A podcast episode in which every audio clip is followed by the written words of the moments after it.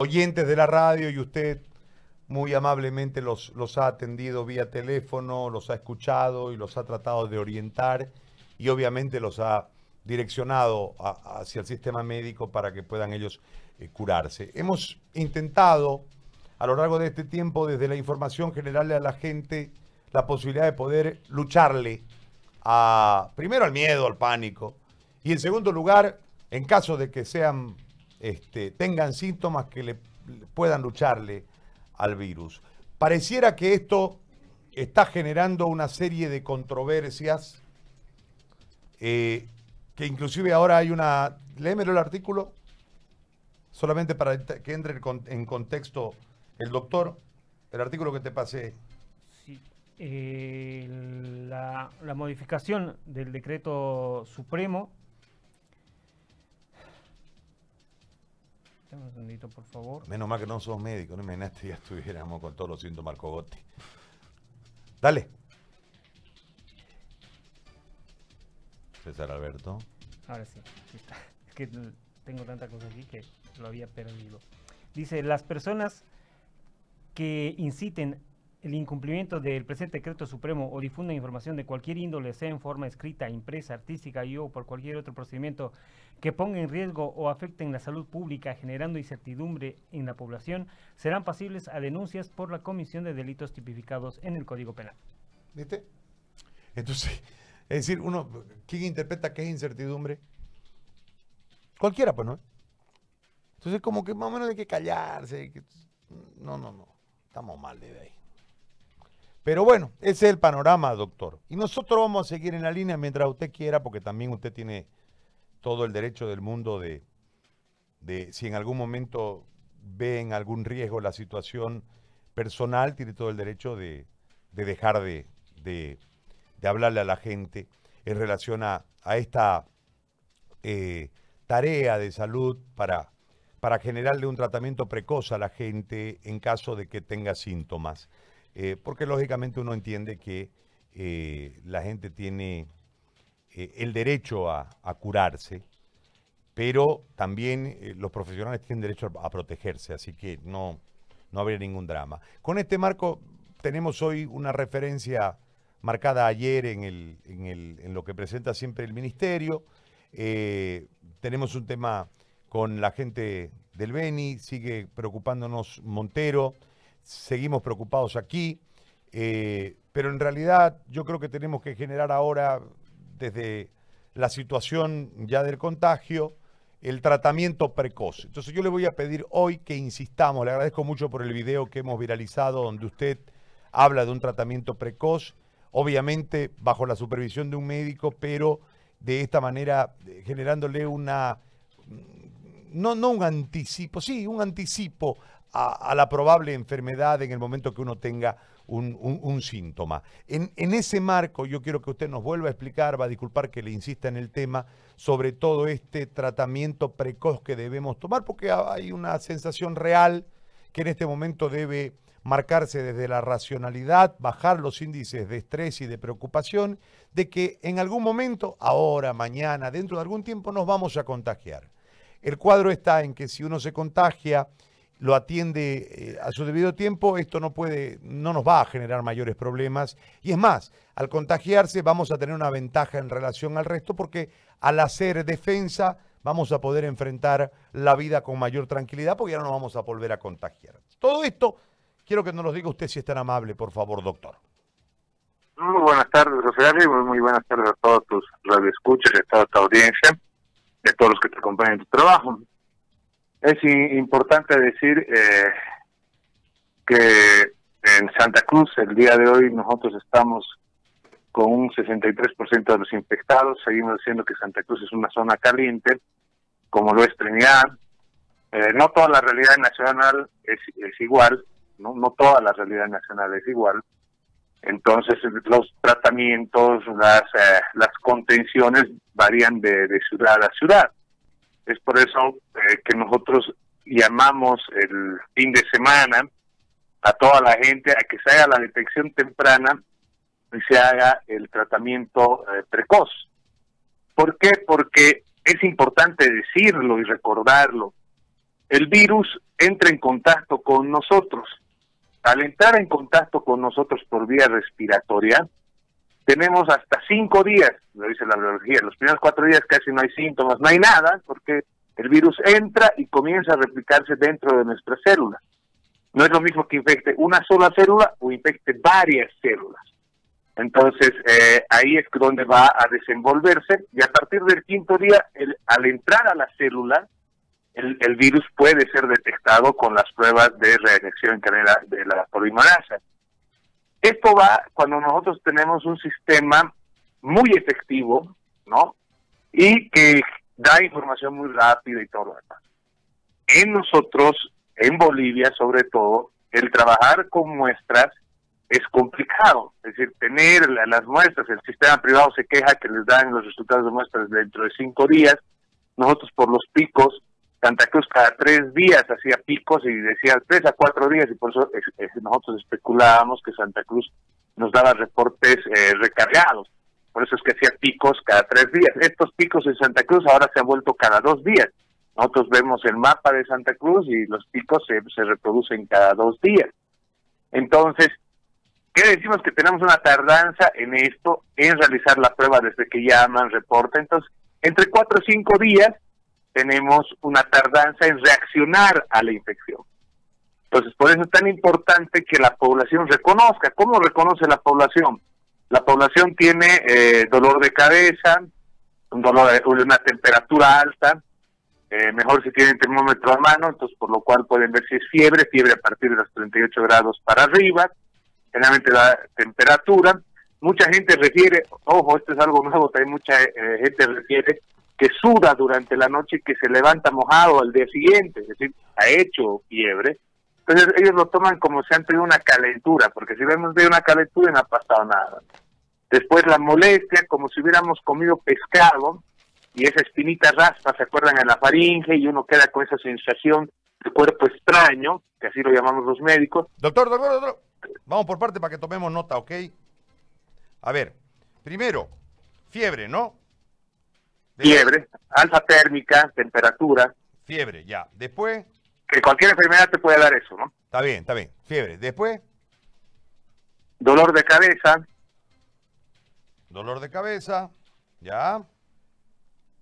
Después el, de frío que entra. De la sudoración, explíqueme la sudoración. Lo que pasa es que el paciente se echa a dormir y amanece mojado. Amanece con el pijama mojado, con la polera mojada. Entonces dice, no sé qué ha pasado, pero he mojado, he mojado la almohada. Esta, la mejor referencia es que he mojado la almohada. Ya. ¿No? Y eso es porque ha hecho picos febriles mientras dormía. Ya. Perfecto. Después, la sensación de cuerpo extraño en la faringe, eso está caraspera, ¿no? Es decir, y hay una molestia, así como si cuando uno come pescado, te rasgar esa espinita, te rasga un poquito y vos sientes esa molestia. Cada vez que comas, tomas agua, tragas saliva, sientes esa molestia. Carraspera, esos son síntomas iniciales y el, el dolor al inhalar, cuando entra el aire, siente que entra frío el aire hasta la nuca. Esos son los síntomas generales, iniciales, que te lleva a decir ya a una sospecha de que tienes una gripe, tienes un proceso viral, ¿no? Porque el coronavirus es un virus.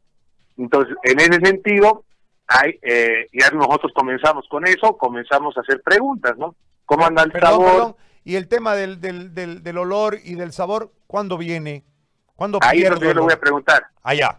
Cuando comienza la molestia, ¿no ve? Ahí estamos en un estadio 1, estamos comenzando a enfermarnos, y si lo transportamos con la evolución de la patología, estamos en el día 7 aproximadamente, José Gay. 6, 7. Ya. ¿No? cuando, y, yo puedo hacerme una prueba de olores si me voy yo huelo vinagre, por poner un ejemplo. Claro, puedo ponerme el perfume, si no lo huelo, la comida. Si, no lo huelo, estoy complicadito, ¿no ves? Estoy... Claro, si no lo huelo, es una anosmia para nosotros, es decir, no hay olor. Porque el virus tiene una afinidad por los nervios, es neuropático, para muchos médicos así lo describen, entonces eh, inflama el nervio, el olfatorio, y también, eh, sobre todo las, ramas nerviosas sensitivas es la que daña el, el, virus, ¿no? Afecta. Por eso también hay falta de sabor. Algunos lo conocen, si no tengo ganas de comer porque no le siento sabor. Ah, es una eusia, ¿no es? dice, no tengo ganas de comer, ah, bueno, no tiene hambre, ¿no? Pero no, no tengo ganas de comer porque no le siento sabor, no le siento olor. Uh, entonces tengo que buscarlo, eso, tengo que preguntarle al paciente, ¿no? Entonces ya cuando tiene eso, eso para mí es típico, típico del coronavirus. Ahí estamos en un estadio 1, próximos de entrar a un estadio 2. Y esto es bien importante, José Ari. El virus, cuando comienza a colonizar y comienza a dar sintomatología, de estadio 1 a 2 tarda tres días en evolucionar. Entonces, si hago en el estadio 1 el tratamiento, para ir al estadio 2 ya no aparece, en tres días el paciente está de nuevo con olor, con sabor, el signo pronóstico de que el paciente está yendo bien con el tratamiento es de que eh, eh, ya recuperó el olor y ya recuperó, el sabor. Perfecto. Entonces, en, es decir, el estadio 1, cuando me empieza a hacer síntomas, yo estoy en el día 5 de, de haber... 6, 4, 5. De haber entrado en contacto con el virus, ¿no? Sí. Este, entre el día 5 y el día 7 puedo atacar en ese momento con este, con, a través de esta detección de estos síntomas y puedo desde ahí empezar a tomar antigripal y demás. ¿Es, ¿Esa es la idea del tratamiento precoz? Sí, sí. Antes, ¿no? cuando yo comienzo con los síntomas, me retiene a mí el paciente mojado, todo es el antigripal porque voy a evitar la, la congestión, porque eso es lo que hace el antigripal, por eso es para las gripes, ¿no? Ya. Entonces, comienza a tomar eso, ¿no? Cuando el paciente a mí me refiere que tiene eh, antigripal y antiinflamatorio, ¿no? Cualquiera, el de su elección, porque como sabemos que el virus se replica muy rápidamente y inflama rápidamente, la mejor contención sería dentro de las 24 horas, pero eso es mucho éxito y mucho, estamos hablando de otra era a nivel mundial. ¿no? Claro. Entonces, más o menos yo lo detecto a las 48 horas de lo que ha hecho el paciente, la sintomatología, ¿no? Porque el paciente durmió, sudó, se puso medio mal en la mañana, entonces tomo, toma la, eh, la decisión de llamar al médico, ¿no? Es decir, no, tengo que llamar porque parece que tengo algo. Entonces yo le voy preguntando y lo clasifico en el estadio 1. Si el paciente ya me refiere a anosmia y además yo le digo, señor, inspire. O sea, como se acuerdan que hace un mes les dije una manera indirecta de saber cómo. ¿Qué es anosmia? Anosmia, la falta de olor. Ok. ¿No ve? La falta de olor y falta de sabor, que es la geosia. Y le digo, inspire, y el paciente inspira y tose, ese paciente está en estadio 2. ¿No? ¿Por qué? Porque el virus está intentando ingresar al aparato respiratorio bajo. si, si yo meto aire y tengo tos, estoy en estadio 2. Exactamente, sí. Perfecto. Y es típico en el, en el COVID. Eh, más hemos aprendido con los pacientes de Trinidad, porque por videoconferencia inspire, inspira y tose, ¿no? Es más, no te pueden hablar bien por teléfono porque justamente tratan de meter aire para poder hablar, digamos, como un locutor como usted, digamos, y no lo puede. ¿no? Entonces comienzan a toser. Ya. Perfecto. Entonces ahí le digo, este es un 2A. ¿No? ¿Por qué? Porque estoy viendo que el virus está intentando colonizar el pulmón, está de vía respiratoria, solo lo que es laringe y lo que viene a ser bronquios y alveolos. Ya, ahí, en ese síntoma, ¿yo tengo que aumentar la medicación? Eh, ahí es donde el médico ya debería estar participando, ¿no? Porque el paciente cuando se detecta, tomó el antigripal, tomó el antiinflamatorio, ¿qué tiene que hacer? Tiene que comunicarse.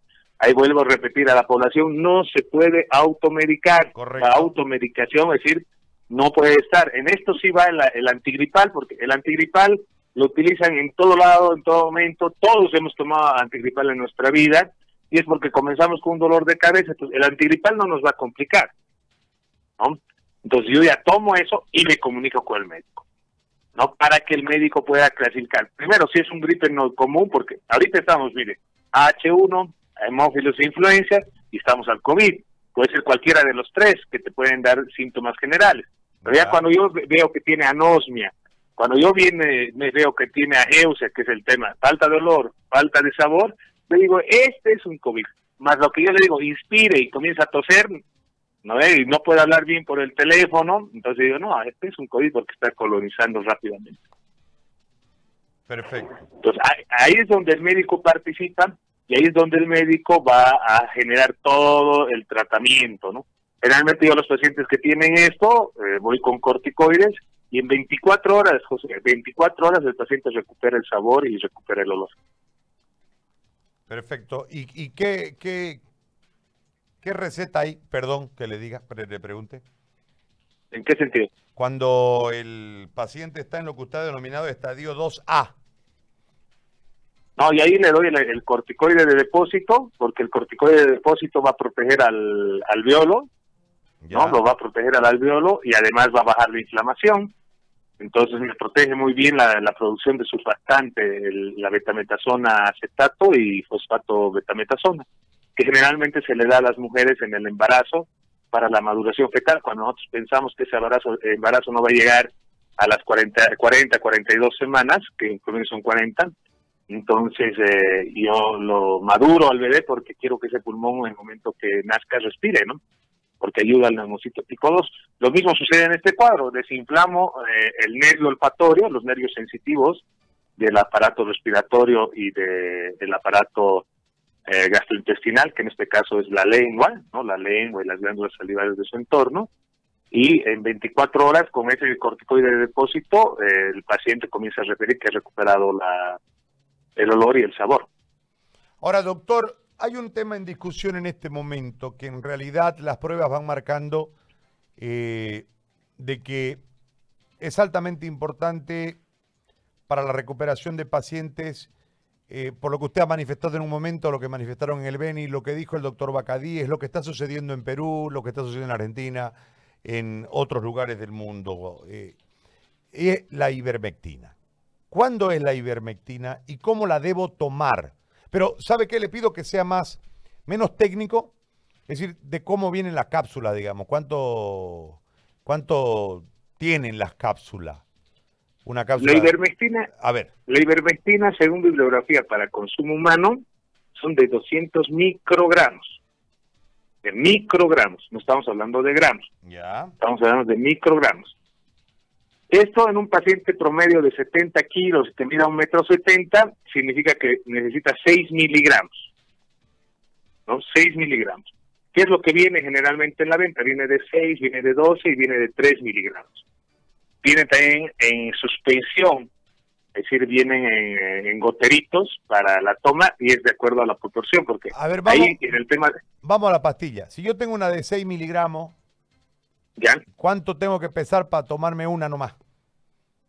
En promedio, 70 kilos puede llegar hasta los 80, 80 kilos y hacia abajo hasta los 60 kilos. Para eso, Es decir, si Eh, peso más de de seis 80 miligramos. kilos, me tengo que tomar dos.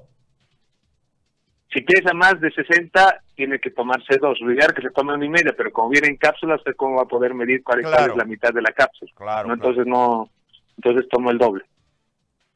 Hay una regla bien fácil que, que la saqué ayer, porque como vamos hablando de microgramos y todo lo demás, por cada 10 kilos de peso es un miligramo de ivermectina. Por cada 10 kilos de peso, aproximadamente. Ya. Entonces, si yo peso 40 kilos, son 4 miligramos. Si peso 60 kilos, son 6 miligramos. Si peso 100 kilos, son 10 miligramos. Más o menos directamente proporcional, ¿no? Más fácil de acordarse, además, ¿no? Ya, yo- Es diferente al, al nivel veterinario, ¿no? Porque en el nivel veterinario vienen por cada 100 ml, No, no lo Tiene un mezcle, gramo. no lo mezcle, pues nos chipamos. ya, No, porque si ahí, ahí nos chipamos. Ahora, escúcheme. Estamos hablando de que por cada 10 kilos, no, tomo un miligramo, tomo, ¿cuánto? Uno. un miligramo, Un miligramo. un miligramo. Eso es, ahí quedamos. Menor, menor de 15 kilos no puede tomar la ivermectina porque puede causar eh, problemas, ¿no? A no ser que veas el costo-beneficio, eso ya es criterio clínico. Y el uso de la ivermectina también es criterio clínico, José. Perfecto. ¿no? El médico tiene que ver cómo está, en qué zona está, porque no es lo mismo o sea, tratar en zona caliente, como está Santa Cruz, como está Montero, como está Trinidad, que tratar aquí en La Paz. ¿No? O tratar en los lugares donde los indicadores no están al nivel de Santa Cruz. Claro. O sea, en todo momento hay que hablar con el médico. No hay como no, echarle solito, no hay que hablar con el médico. Por eso en el estadio 1 vas con el antigripal y llamas y te contactas con el médico para que el médico esté preparado por si realmente haces un COVID y haces un estadio 2. ¿No? Entonces ahí está el tema. Porque el tiro del COVID es desinflamar a tiempo. Porque el cuerpo reacciona de tal manera que en vez de ayudarse el mismo cuerpo se vuelve, el mismo cuerpo se vuelve el propio enemigo de uno.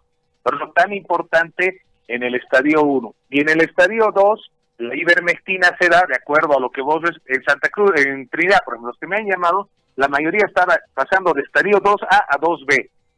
Entonces tengo que bajar la carga viral y esto es importante que te lo diga José Gary.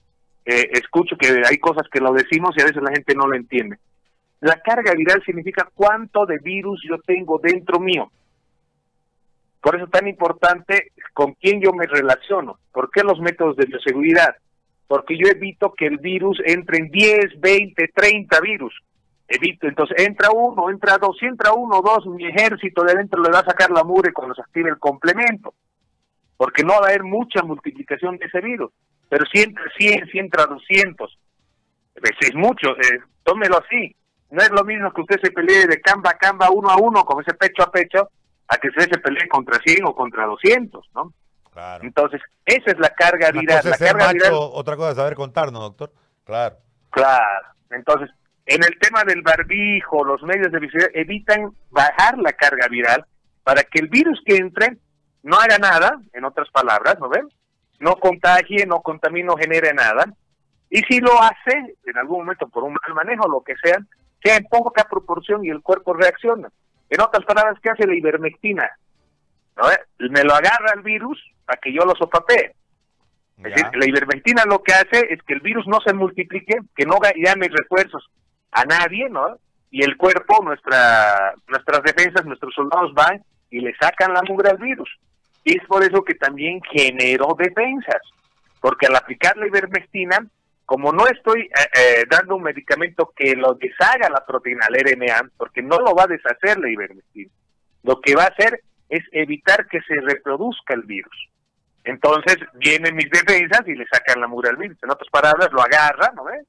Y le pega a nuestros, nuestras defensas y generamos recuerdo. Y al generar recuerdo, nosotros sabemos cada vez que quiere entrar ese, lo sacamos afuera, ¿no? Claro. Muy bien, doctor. Yo creo que hasta ahí estamos bien. ¿Le puedo pedir un favor para mañana? No sé si tiene tiempo mañana. ¿Podemos, sí, lo que necesite. Podemos hacer que usted lo ponemos en la línea a las 9 de la mañana mañana y a través de los mensajes de WhatsApp usted hace una atención de consultas a la gente. Me tengo un montón de preguntas ahorita y ya se me acabó el tiempo y tenemos que irnos porque tenemos que retornar a nuestros hogares. Este, ¿Le parece? ¿Podemos hacer ese compromiso? Claro que sí, José Gary. Algo que es bien importante recordar. Nosotros estamos regidos por un código de deontología médico, el cual está evaluado por la Asociación Mundial Médica. Nosotros no solo debemos a las líneas del Estado, nosotros nos debemos a los diferentes convenios firmados y pactos firmados en el tema de salud. Después del Código Económico tenemos el Tratado de Ginebra, el manejo de investigación, todas esas cosas. Por lo cual, para nosotros cambiar nuestro comportamiento, la praxis médica, deberían mediante una resolución ministerial anular nuestro reglamento del colegio médico, porque el reglamento del colegio médico está alineado con todo el código de deontología médica mundial. Entonces, y tenemos algo que nos rige a los médicos, por lo cual no nos pueden coartar, como le digo, nuestra voz ni tampoco nuestro pensamiento. Y yo prefiero ser libre pensante y en ese sentido estamos ayudando a salvar vidas, estamos datos, dando datos del ministerio, del Estado, que son reales, y como son reales estos datos, José Ari, usted se acuerda que teníamos, duplicábamos nuestra población de muertes cada tres semanas, y cuando usted me preguntó, ¿y esto cómo se va a proyectar? Le dije, vamos a comenzar a duplicar cada dos semanas, y cada dos semanas estamos duplicando nuestros fallecidos. Y cada semana estamos duplicando nuestra población contagiada. Entonces, son datos reales lo cual nadie se está inventando y lo que nosotros tratamos de ayudar es a salvar vidas, ayudar a la gente que realmente lo necesita, lo necesita. Y yo le vuelvo a decir, nosotros tenemos el privilegio de estar entre profesionales y poder hablar con los amigos ¿eh? y nos entendemos. Pero hay gente que no tiene ese privilegio de tener un médico a mano, que le pueda llamar por teléfono, que le pueda decir qué va a hacer. ¿Y dónde ha aprendido eso José Dari? Con el tema Trinidad. Gente que te llama llorando, gente que te dice, y se lo estoy diciendo así, doctor, no sé qué voy a hacer porque acaban de recogerla mi amiga, mi vecina de aquí al lado, la acaban de recoger. Entonces, tú dices, ¿qué hacemos para llegar a todos? Porque esta eh, infección, este virus, no es una fiebre hemorrágica, no es un, virus complicado. Este virus lo podemos contener en el primer nivel y en la casa, se lo puede hacer con buena información. Entonces, el miedo no es un buen consejero. El miedo ayuda a que mucha gente lucre, pero el miedo no es. Lo respetamos al virus, yo lo respeto al virus, pero ya lo hemos reconocido, ya lo hemos pesado, ya lo hemos tasado y sabemos que desinflamando bien, José, hay que desinflamar bien. Y si el caso está en caso de estadio 2B yendo a un 2A, con la ivermectina todos los casos revierten, José Gary, hasta el momento ahí están los testimonios que hemos subido porque la gente tiene que saber que ya lo hemos identificado, ya sabemos que este virus, ya no estamos a ciegas, antes lo estábamos, ahora ya lo conocemos al virus y sabemos que lo podemos vencer. Perfecto. Doctor, mañana a las 9 le pido una hora de su tiempo. Vamos a hacer todas las preguntas que nos entren mañana de parte de la gente directamente, porque tal vez yo tenga una orientación sobre el tema. Hay un montón de gente que qué sé yo, los diabéticos, un montón de cosas que pueden también, me parece, en este momento necesitan, requieren de una orientación. Yo le agradezco, como siempre, lo dejo en libertad, le pido mil disculpas por eh, retrasarlo todos los días en su almuerzo, pero las circunstancias vienen así y hay que echarle, no queda otra. Le agradezco, un abrazo. El agradecido soy yo, José Gary, estamos salvando vidas, hay que cuidar a todo el país y cada vida de boliviano vale mucho. Muy, muy amable, doctor. Chau, chau. Hasta luego. Ahí estaba el doctor Pedro Flores. Sí, me pasó un dato, una, una